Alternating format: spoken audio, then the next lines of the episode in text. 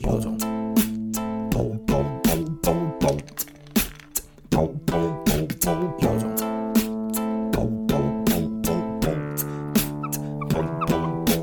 有种人生实验室。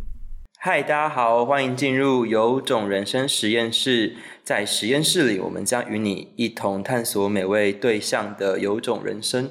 然后我是 An Action 的玉祥。然后今天呢，是我们录制的第八集。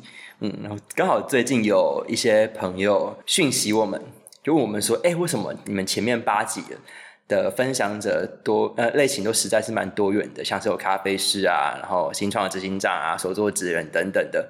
然后其实这也是我们想做的，应该去想做的事情，就是能够让有故事的朋友都能够透过有种人生实验室分享自己，然后让更多人听见之外，同时也可以创造某些资源相互连接的可能。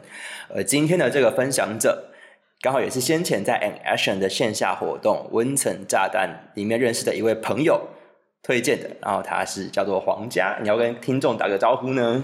嗨，大家好，我是黄家，我是纪实摄影师，然后是在法国读书，最近即将回到台湾，即将回到你不是已经在台湾了吗？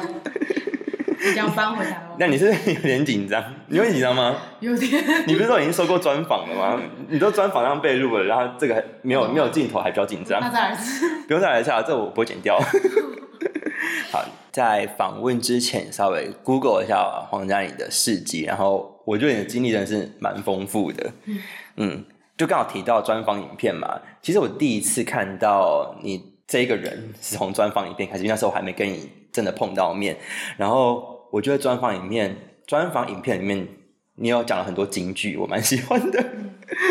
对啊，那一开始你就有提到说你想活出更疯狂的生命，然后其实我在上一次在咖啡里面跟你见到面的时候，你也很常常讲到疯狂两个字，看起来好像疯狂这件事情对来讲蛮重要的。那我个人想要第一个先好奇的问你的是，你定义的疯狂是什么啊？嗯，呃，我觉得是收到直觉以后会行动，不会被一般人应该怎么做才对绑住。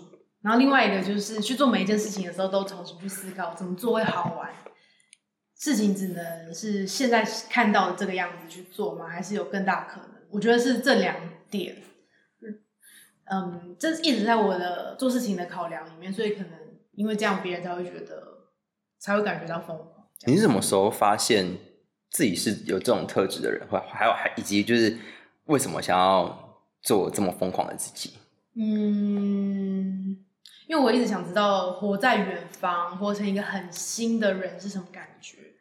那再加上我从差不多六岁就在森林体制的学校，所以有很多时间去探索，所以就有有了这样的机会。哎，我觉得这好像是，嗯可能目前在听有种人生实验室的听众比较少接触到的，就是森林学校大概是什么模样？可以形容一下，跟我们听众分享吗？嗯，我的国小是在乌来，然后国中跟高中在苗栗的山上。那这两间学校都是选课制度，所以是自己安排自己每天的生活，那几乎没有考试，想做什么就做什么，这样子。哦，那我接下来好奇的是，怎么一开始知道想做什么东西呀？还是其实不需要经过思考，你们就很自然而然流露出来了嘛？嗯，其实就是因为太无聊，所以就会一直去尝试，比如说就做过很多震惊或不震惊的事，都会去尝试，比如说曾经爬北美第一高峰。嗯，或是上课上一半就骑重型机车去路边兜风，然后就去澎湖这样子。啊，你说这是在国中小发生的事，高中的时候发生的事，爬北美第一高峰。嗯，什么什么？十七岁，十七岁。嗯，啊，怎么会突然想要做这件事情呢？因为想去美国买衣服，然后觉得，然后一开始只是想要买衣服吗？想去逛街，但是如果不用这理由，应该没机会。啊，就学校有 嗯说谁要去就报名这样，然后就借着这个机会去爬了第一高峰。对，哇，好酷哦！那重机又是怎么一回事啊？重机就是家里刚买一台，然后那时候刚考到驾照，就骑去上学。嗯，所以没事的话就会骑出去兜风。那时候在还在苗栗念书，对。可是你本身不是不是你本身不是苗栗人吧？对，但是那那个森林中学台湾蛮少的。嗯我只能去那边读，在左兰。所以你就把重机这样牵过去吗？嗯你 很狂哎！你好像做了一些长辈现在才会做的事情，就是起重机啪啪走。完了，这样起重机的人会不会骂我？天啊，好好笑。那因为我在查资料的时候也发现，你其实很很早，大概十五岁开始就开始玩音乐了，嗯然后甚至还有出过专辑。嗯嗯，嗯那也是在高中时期发生的事吗？对对对，高中。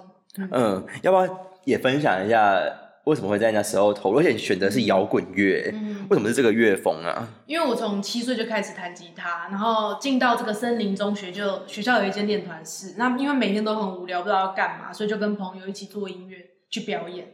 然后为什么会听摇滚乐？是因为诶、我从小我妈叫我起床，音乐都是摇滚乐，那你妈也是个摇滚人吗？差不多。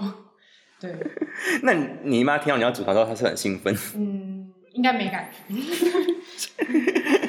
然后你们就组了一个团，那就去表演，怎么怎么接到表演的机会，然后还还甚至发了专辑耶。嗯，就会如果有什么增建就会投啊，或者是春天呐喊有真乐团就会投这样子，嗯有机会会投。嗯，所以那时候也是没想太多，反正就是就去试试看嘛。对哦，听起来你真的是很直觉派做事的人呢。对，为什么啊？就不会有一种，因为因为通常我身旁会有人就是，或者对他的直觉不是这么信任，或者是哦好，假如说春娜有增建的机会，哦我投了之后，我是不是很难上，或者是我可能要做这些准备，然后我可能没有办法负荷之类的，或者是很多诸多考量，但好像这些情况在你身上比较少看见诶。嗯嗯，因为就国高中都很无聊，没事干，只好找事做这样子。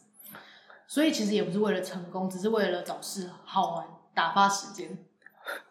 听起来好像，如果爸妈听到的话，是不是只要让小孩子很无聊，他自己就会找到出路了。嗯，这蛮有趣的。那那你觉得自己在，因为你从十五到十九岁，其实也玩了四年嘛。嗯嗯因为我那时候看专访的时候，你有说十九岁的时候就决定说暂时不做音乐这件事情，嗯然后你有另外一个对于创作想要做的形式这样子。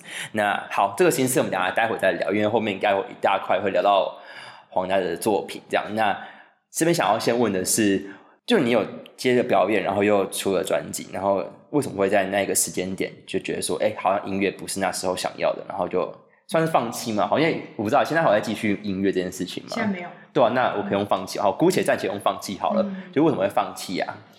因为我觉得那不是最适合我的形式，所以就想要找一个自己的天命，真嗯正适合的、真正适合去做的事情。嗯，你怎么判断它是不是适合你的形式啊？嗯，就一边在做的过程有没有一边被滋养，或是做了很自由？然后我觉得，嗯，我本来就没有很喜欢表演，也没有很喜欢唱歌，可是我真正喜欢的是创作这样子。哦哦，我现在想到的是要怎么区分这件事情，就是怎么区分我是不喜欢表演，还是我是不喜欢创作的？嗯，因为很明确知道自己很渴望创作，嗯，但是做好了歌要去表演，要把它唱出来，是觉得哦，你在你说你在创作这这首歌曲的那个过程是快乐的，可是当你要上台去表现你的那个作品的时候，你就觉得好像没有对。创作来的那么快乐。对对对。哇。所以觉得就唱歌这不是我的，不是我我很适合的事，这样。嗯。所以听起来，如果要譬如说像你刚刚讲的找到自己的天命，或者是去判断对于一件事物的喜好的话，感觉那个感受度要拉得很高，然后还要要切的比较细，嗯。才能够去区分说哦，到底是在一件事情可能大事情里面的哪一块是我喜欢跟我不喜欢的。嗯，哦，难怪第一个第一眼看到你就觉得你应该应该是个感受力很强的人，没有，就包含你那个专访，还有你的作品里面，你都很多一直提到感受两个字。嗯，对吧、哦，你很人人如其名，人如其名嘛，人如其影片。哦，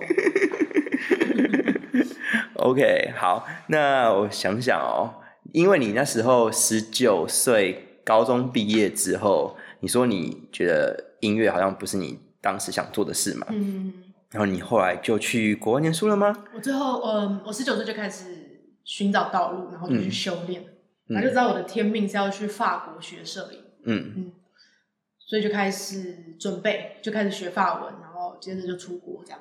你说就一个这么明确，就是学摄影之外，还连地点都是也选好了。对对对，嗯，嗯，那你要要分享一下，跟听众分享一下去法国？天啊，我是没有关我的手机，忘记调静音。OK，好。毕业之后离开高中就直接去法国念书了吗？这中间我还去福大，嗯，嗯，我去读法文系这样子，准备出国。哦，就练习法文。嗯 OK OK。那出国的时候在那边念的是念的是一开始念的是电影，接着念纪实摄影，然后嗯进到当代艺术学校。摄呃电影，然后摄影，然后又有当代艺术。对，哦，那你自己在那边学习到了，你在那念多久啊？因为现在还是有学籍在的吧？对，我在那边总共五年，包含前面的语言学校这样子。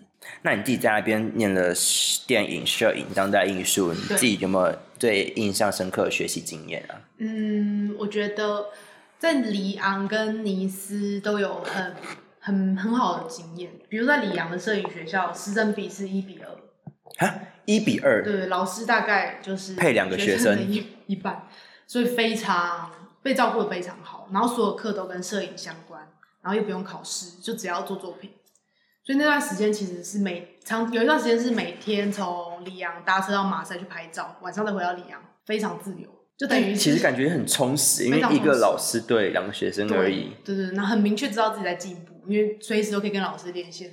哦，嗯，是是只有你们那一间学校这样，还是其实普遍在法国受的高等教育都是这个路线的啊、嗯，有一部分，嗯。哦，那接着是到尼斯的当代艺术学校，其实那间学校最让我印象深刻就是它能量超强。嗯当初学呃就还没去读，只是去参观，现场也没什么人，一走进去就觉得哇气场超强。然后后来上了学校，在那个新生介绍的时候，就有看到有些男生会穿全身的女装，搭配全身的网子嗯。网子服，然后高蓬蓬裙、高跟鞋，嗯，非常就是很多人都很做自己，那老师也都是像朋友，比如说他们午餐都会做一桌在户外野餐，嗯。很 chill，、嗯。就那个那个很松很自在的气氛也蛮影响我的。这是普遍在法国常见，还是因为是艺术学校的关系啊？好像这所学校特别 chill，就法国朋友跟我讲说，这这所学校的风格就是这样子吗对对对放松哦，那这件事情有影响到你自己吗？你觉得？蛮有的嗯，嗯在哪方面啊？节奏跟嗯，我觉得是没有那么以那么目的性的去经营一个东西，会更放慢脚步去观察跟感受。哦，嗯就回到前面刚刚讲，好像也是提升感受度的一个对练习方法嘛对。，哦，而且他们老师真的就是像兄弟姐妹，每每个午餐都坐在一起吃、欸你当时怎么跟你的指导教授相处的啊？要不跟大家分享一下。比如说，我问我的摄影老师说：“哎、现在疫情，那我要你觉得我要不要回台湾？”他就会上网查一下台湾的疫情，的截图，觉得你说直接帮你看我们这边的状况怎样就非常人性，然后非常贴近人。这真的是一比二好像才可以做得到的。我怎么如果万一一对三四十的话，其实也没有这个心可以去分这样。哦，那他就建议你回来这样子吗？原因是为什么？在台湾才能好好创作，还有就是更安全等等。哦，你说不受疫情比较没有那么严重这样子。对哦，那意思是说，你其实现在回来，然后其实也有高密度的跟你的指导教授联系。对对对，然后全部都是嗯嗯，就是可以随时想跟谁聊就写信给他，就跟你聊天。哦，嗯，所以呃，他应该有看过你去年的那个作品吧，台台当的作品。哦，好，等下后面会聊到，我觉得他等下分享他的作品的时候，那段应该会蛮精彩的。哦，那除了刚刚提到的，在法国你刚刚讲的这个学校，嗯。非常的自由，很做自己之外，然后还有教授一比二这个密度之高啊，还有我们其他你觉得特别印象深刻的事啊？其实就是比如说我在尼斯读书的时候，有时候放假在威尼斯双年展期间，就可以坐公车去威尼斯看展，然后礼拜天再回到尼斯，或是里昂双年展也可以就坐车去。在欧洲读书读艺术很大的好处就是随时都可以移动，然后那个成本还蛮低的，所以会改变自己看展跟吸收东西的频率，这是很大的收获。我觉得那边对于艺术的怎么讲，艺术在当地民众的生活的看待的角度，好像其实跟台湾也不太一样，是吗？，真的，因为我我想想，我上上集嘛，嗯就我前两集才跟一个好像也是去法国念书的咖啡师，他在那边学音乐的，他就有说他们那时候也是在法国念书的时候，就超常去看表演跟看展的。对，他他自己说，在那边当地民众看展，就跟我们可能下湾去看电影是一样超平常的事情。对，真的。哦，像我之前在法国展览，现场来的蛮多，会是一些欧巴桑之类的，哦，所以对他们来讲，这也不是自己领域之外的事。可是就会想要去参观这样子。嗯你自己透过观察，好，我不我不知道你可能有没有发现这件事情，就是好奇他们去参展那个心态是什么吗？嗯，我觉得，嗯，心态就是想看艺术，嗯而且我觉得法国人很很不一样的地方，就是他们不会把自己当成局外人，他们不会觉得自己没读艺术就没资格讲什么，就是很很勇于表达自己的想法，哦，而且很很愿意用心去思考。嗯那其实之前有问说，就是法国学艺术跟台湾学艺术有什么差别？其实我没在台湾嗯学过，嗯不太清楚。可是我觉得这个这个差别真的蛮大，就是他们一般人对艺术的勇于接受度，嗯，嗯，还有对自对自己了解艺术的自信，真的还蛮高的。那你在当时，比如说，如果他对于你的作品有好奇或者是不太懂的地方的时候，就会被询问这样子是吗？会，嗯，哦，这这蛮真的蛮不一样的耶。我会是跟他们？我不知道，对我猜测啊。如果听众有人在法国从小生长的话，也可以跟我们分享一下，就是是跟接受的从小的教育就不一样嘛？嗯我不知道耶。对哦，嗯。嗯所以我觉得，其实就比如说我之前在里昂读摄影的时候，之所以会花六个月去做一件作品，也是这个整个社会的气氛。就你会觉得你会被整个整个社会讨论的氛围跟认真严肃看作品的这种态度嗯支撑，所以就觉得呃这样子做作品是很自然的一件事。嗯，六个月这样算到底算是长还是短？我不是很理解。觉得以刚开始学摄影来说，应该算长。嗯嗯，就但是不会觉得稍微做个小东西就算了。哦，但他们也差不多是花，我说在那边的学生可能平平均也是差不多花这样的时间在做摄影作品。差不多。嗯哦，那真的是蛮很耗心力跟时间的，哎、嗯，对。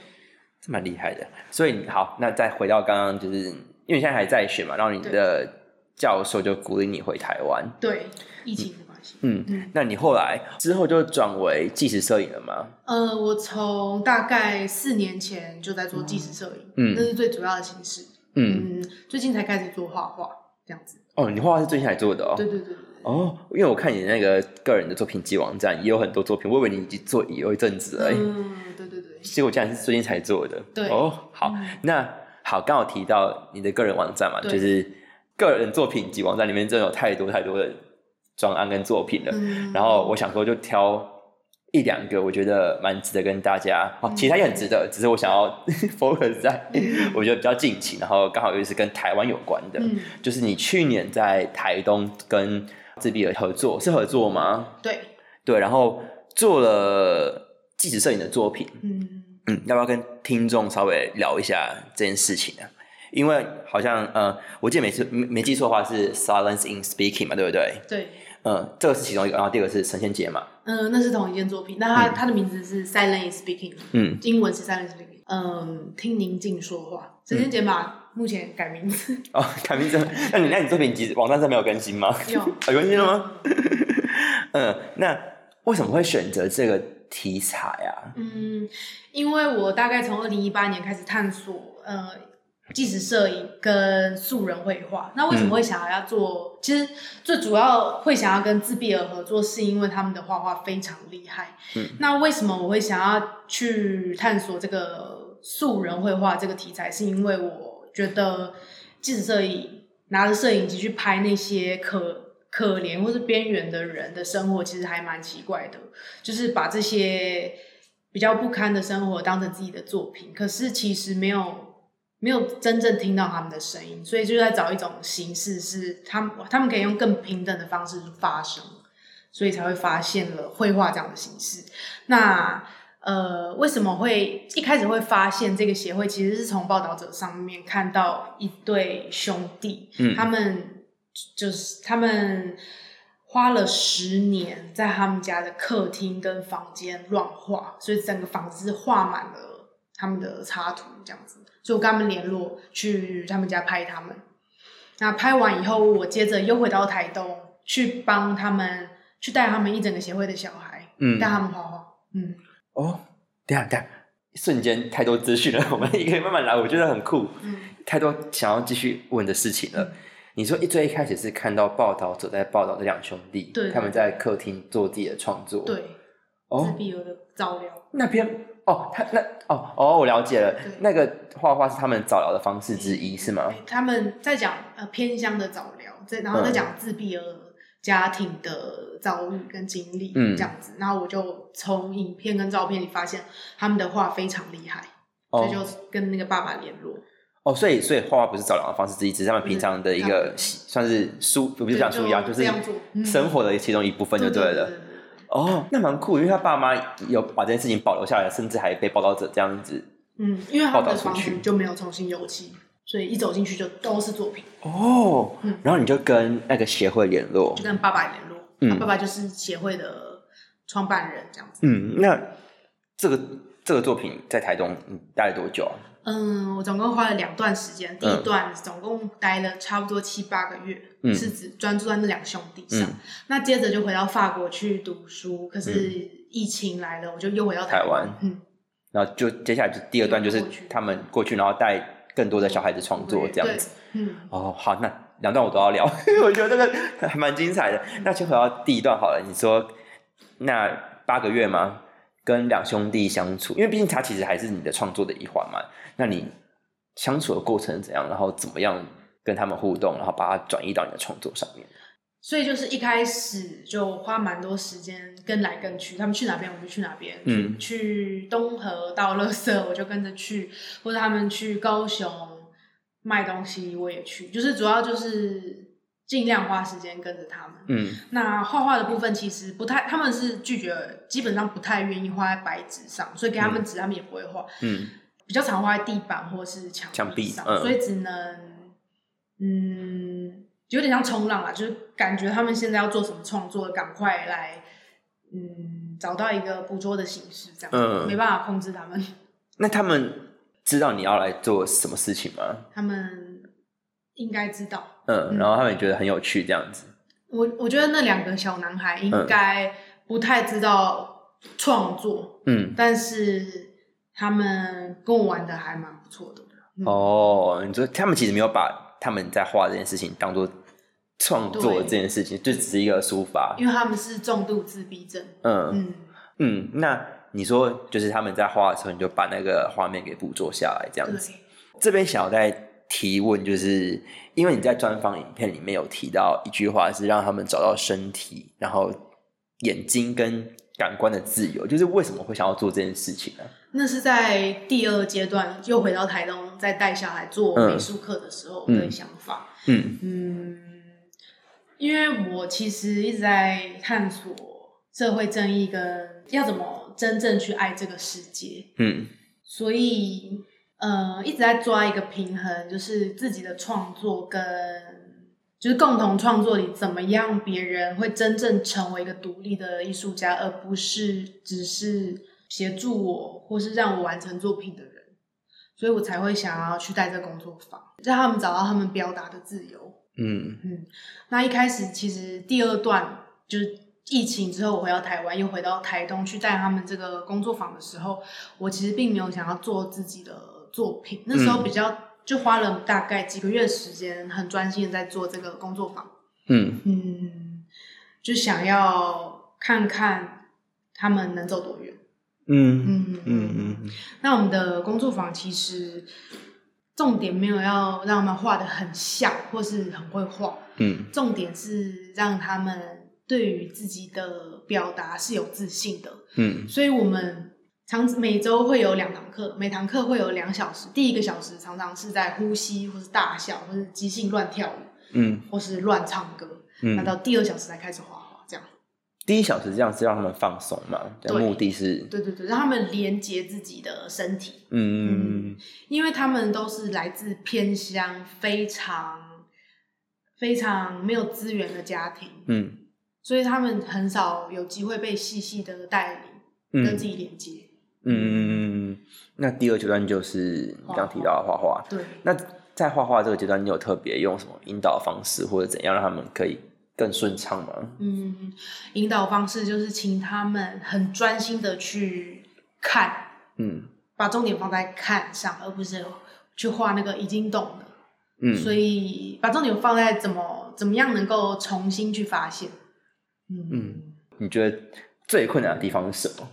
嗯，我觉得最困难的是热情，就是他们有没有画的渴望。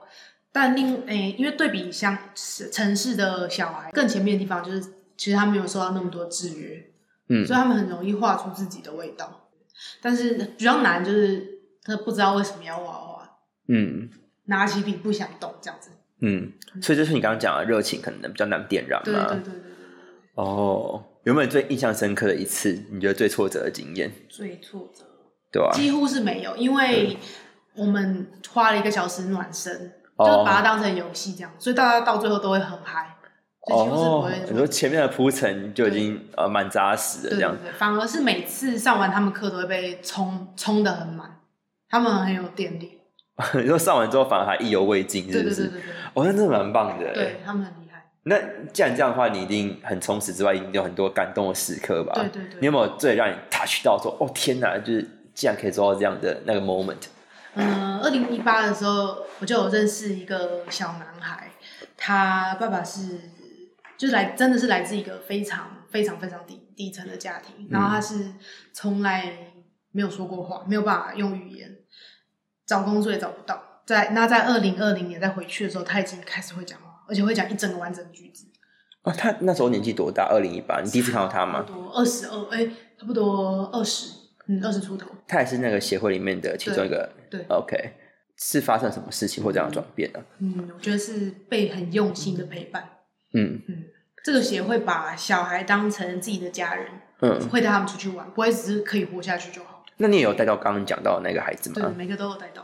哦，虽然就是在二十出头的时候，也是跟你一样，就是用刚前面的一个小时大笑，然后后来第二个小时创作。对对对对，那真的是。蛮大的转变，如果从不不能讲话到，而且才两年的时间，我觉得这样算蛮有长足的进步的。对，哇，这蛮厉害的。对，本来真的是像嗯，跟他讲话完全不会看你，也完全没有反应这样。嗯嗯，这要值得鼓励啦。对啊。那还有其他的吗？让你感动的时刻，嗯或印象最深刻的，在你教他们的时候，对啊。嗯，我觉得有一个很。感动的部分是因为他们很没有资源，所以他们非常珍惜这样子的机会，所以他们每次都非常期待，然后会全心全意投入，那个就是很真的是完全在其中。嗯，所以我我跟他们在一起，反而是在就是被他们影响这样子，就觉得说哦，我好像应该要做的更好，或者做的更多这样子嘛。嗯，对。哦，那也是我觉得有点像是彼此互相帮助、彼此成长的一个部分呢。嗯，这一件事情给你。也是学到了蛮多的，学到很多。嗯，你自己觉得学到最多的东西是？嗯呃，我觉得因为就是几乎是每堂都要端出新的课程，嗯，而且重点不在画的像，而是在而是在于让他们能够发现自己，所以自己必须要维持在比较高的状态才有办法，不然他们其实超敏感，很容易感受。如果自己是有点厌倦或者倦怠的话，他们是完全会。很敏锐，对，他们也会不想动。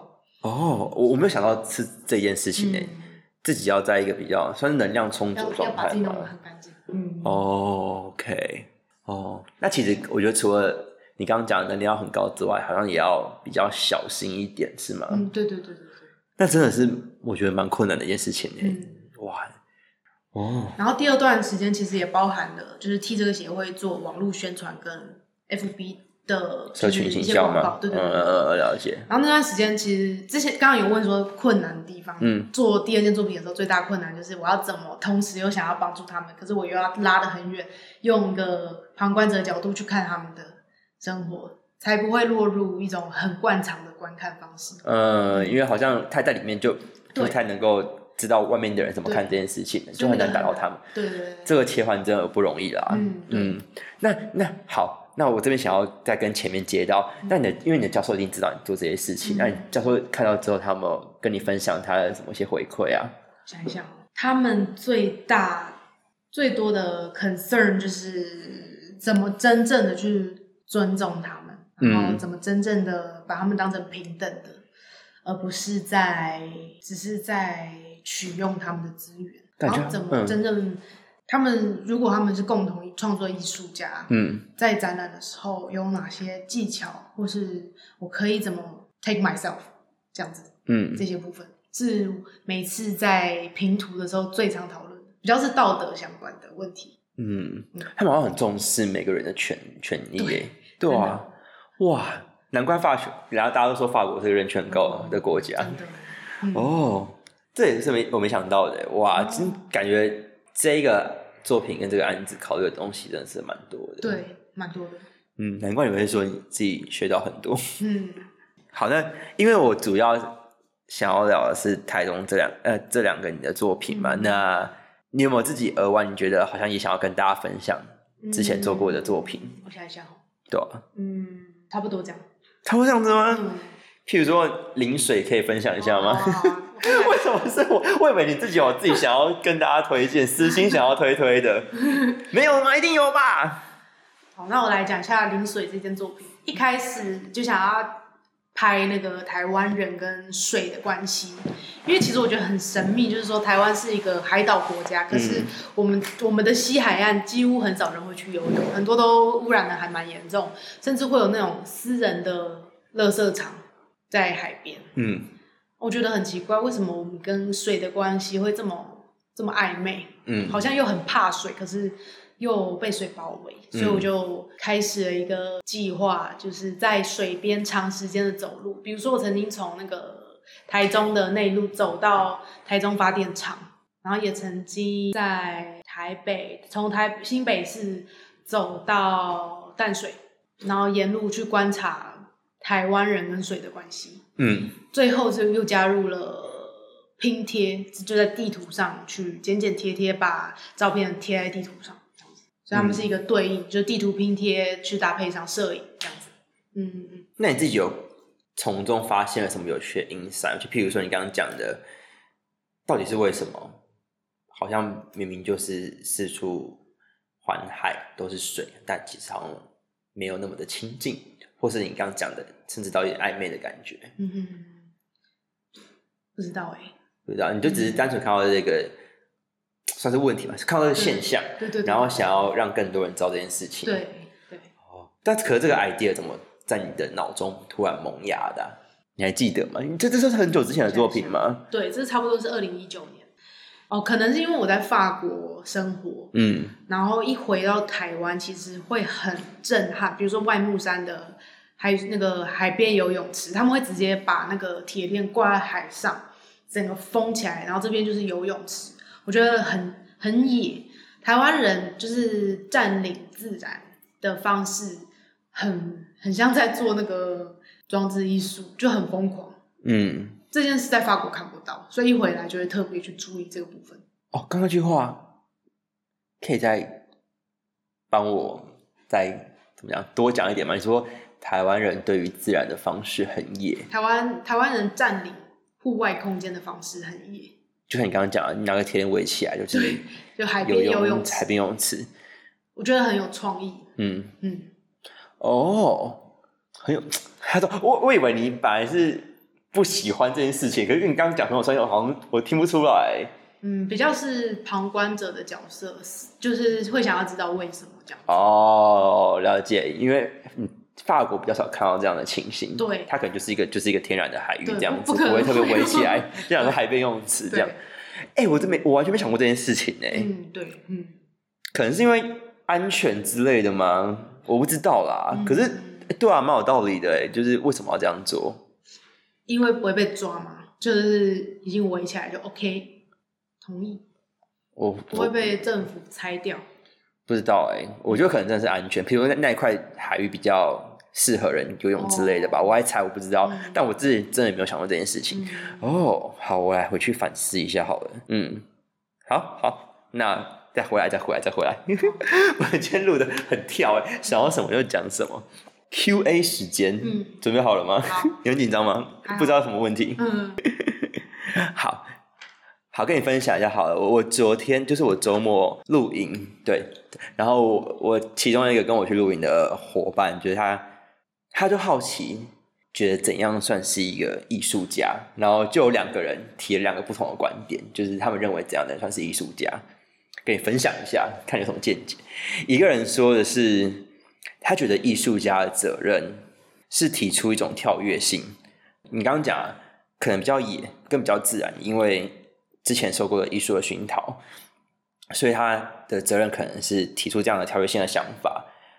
好，然后我另外一个朋友就是他自己的觉得是体验，然后反思生活，嗯然后分享，甚至是引动这些发现跟思考，就你像是把它扩散出去吧。嗯对，所以这是我朋友两个朋友对于怎样算是艺术家他自己的答案。那好奇也是问你，你自己有没有属于你自己的怎样算是艺术家的答案？嗯，其实我好像从来没有想着我要成为一个艺术家，可是我的呃重心都是放在要怎么做出好的作品。嗯所以像刚刚讲的这两个答案，我听到就觉得，哎、真的，我也是这样想。可是自己好像没有很明确的去定义什么才是艺术家，嗯这样子。嗯但是会嗯在日常生活看到某些人，会觉得哇，这真的是艺术家耶，这样子。嗯，嗯，听起来我觉得有点像是呼应到我们最一开始讲的，你其实不会想太多这件事情，而是用身体跟你的直觉去感受它。对。哦，然后我有听说，就是艺术家，就有有一个有些有些类型的艺术家要穿全黑，或是要长得很像艺术家。嗯可是我也非常不追求这个，比如说我去花莲玩会提洗衣篮，就是很，或是会提那个农夫开垦用的袋子，就嗯非常不是，应该不是艺廊的艺术家的长相，嗯，就很没有在追求各种艺术家的形象。但你也觉得这好像也是一某一种艺术的展现吗？你是说这么熟吗？我不是你讲的哦，那是你讲的，不是我讲的哦，不是我讲的哦，不是我讲的哦。因为我自己觉得好像也是某一种风格，搞不好，对，你 你又偷偷开炮怎样？哦，好，最后我想要跟你聊跟个人比较相关的东西，因为刚一直提到，你是直觉派做事的人嘛，嗯。然后我觉得这跟我的类型是完全不一样的。我不是那么靠直觉去做决定的人，是因为我对于一个选项出现的时候，我可能会直接思考跟考量，然后再下当下我认为比较适合的那一个方向去执行。所以我很好奇，就是跟我等于是光谱两端的属性的人，就是这件事情到底要怎么做到？因为我觉得听起来它是一个我很难想象。譬如说你在影片里面有听到的清空自己，然后你就会意外的获得很多讯息，然后让你去可以凭直觉去行动。可是实际上来做的话，要怎么做啊？因为你说你们透过修炼的方式嘛，所以好奇，如果也有想要练习或者是想要尝试这样子用感受直觉去体验的人的话，那你有什么给他们的建议吗？嗯，呃，我像我个人的话，是我的家，我家跟我手机长期都没有网络，嗯也没有电视。嗯我觉得尽量不要让自己分心，全心全意去感受生活，这很重要，嗯也会让自己效率提高很高。那另外一个就是好好整理自己，把生活、把关系整理好，很多答案就会跑出来。不要拖着脚步说，哎、没关系，继续这样。有时候就可以停下来，好好把该整理的整理好。因为其实修炼是整理里面能量，但是整理自己外面的这些也是在整理里面，所以是其实是一样的。然后你每天都会做这件事情，我还嗯，比如说，就我我感觉到需要的时候，就会停下来整理。嗯，嗯，具体上会怎么做啊？比如说会整理房间，会比如说在我的关系里面有会有很多讨论，很多的检讨，嗯不会就这样下去再说，爽就好这样子。每件生活里的小事都互相牵动，所以我觉得好好去整理自己每件事情是很重要。这中间的那个关联是什么？把房间整理好，人在里面也会更轻盈、更更有秩序。比如说亲密关系，嗯，其实会产生很多拉扯的能量，可是如果把关系整理好，它就可以推动自己。哦，这就是你所谓的修炼的意思吗？嗯，我的修炼也包含静坐。嗯，那哦，比如说，如果没有一个修炼的方法，其实也可以找到自己的方法，就是哦去把自己整理好，用自己的用自己的感受去判断自己有没有整理好，就是这样最简单。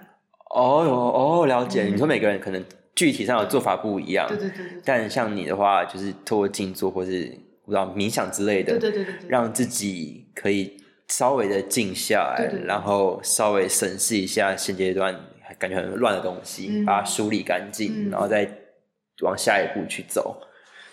因为我嗯呃，目前有我身边有一些年轻人，我发现好像会没有把停好好停下来整理自己当成一件重要的事，或者没有觉得自己值得这么做。可是我觉得，其实花点投资一点时间，它发它后续的效应很大。哦，我懂你的意思了。那我好像跟你不是在那么光谱两端的人了。哦，你也是这种路线的，我好像会做这件事情，可是我不会把它哦，我一开始不会把它想象成是嗯直觉做事。嗯嗯而且我们是类似，就你就像你刚刚讲，我会觉得说静下，然后以好刚讲的关系来说的话，整理关系这件事情，我觉得就是你需要经过很大量正面去思考。对对，对啊，那我觉得它好像跟直觉有点不太一样，但听起来好像又是听起来刚你解释完之后，会觉得哎、但其实我们两个讲的是同样的一件事情对我们。讲同样的事。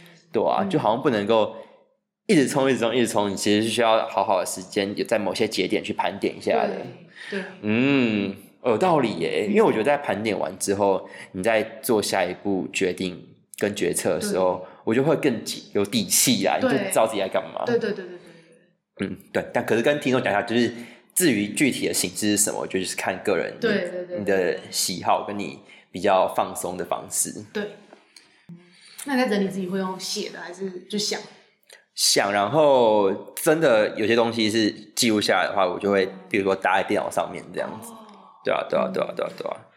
嗯，跟大家讲一下，三不五时还是可以做一下这件事情，嗯，分享给大家。好，那我们差不多节目也要到尾声了，然后也是一样，到我们的新年新希望的环节，你自己对于现在的下一步有没有什么想要做或者想要实现的事情吗？嗯，我希望可以找到合作伙伴，嗯因为我就快要，我大概六月会正式从法国搬回来，然后会在会在台湾找就是固定的工作，所以我真的很想找到一个可以结合纪实摄影跟比较偏向社会公益的工作。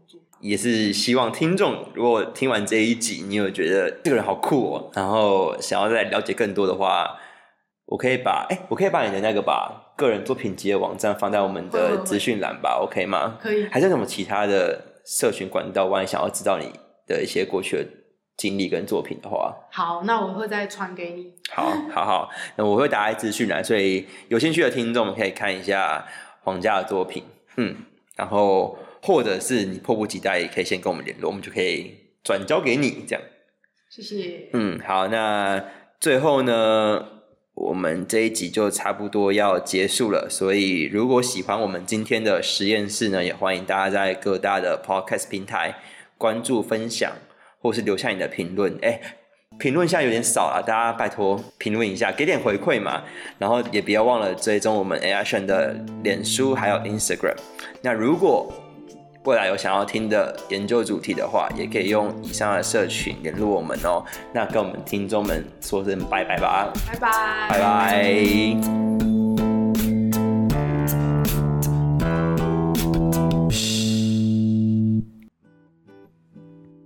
哦嗨哟，又来到了我的剪辑时间。然后呢，这次在剪辑皇家的音档啊，回想当时在录音的时候，其实我觉得给我一种感觉，就是他的野不是肆意妄为的那种野，而是将感官放大，接受生活中的感受，透过修炼整理后，用最属于贴近真实的方式表达出来。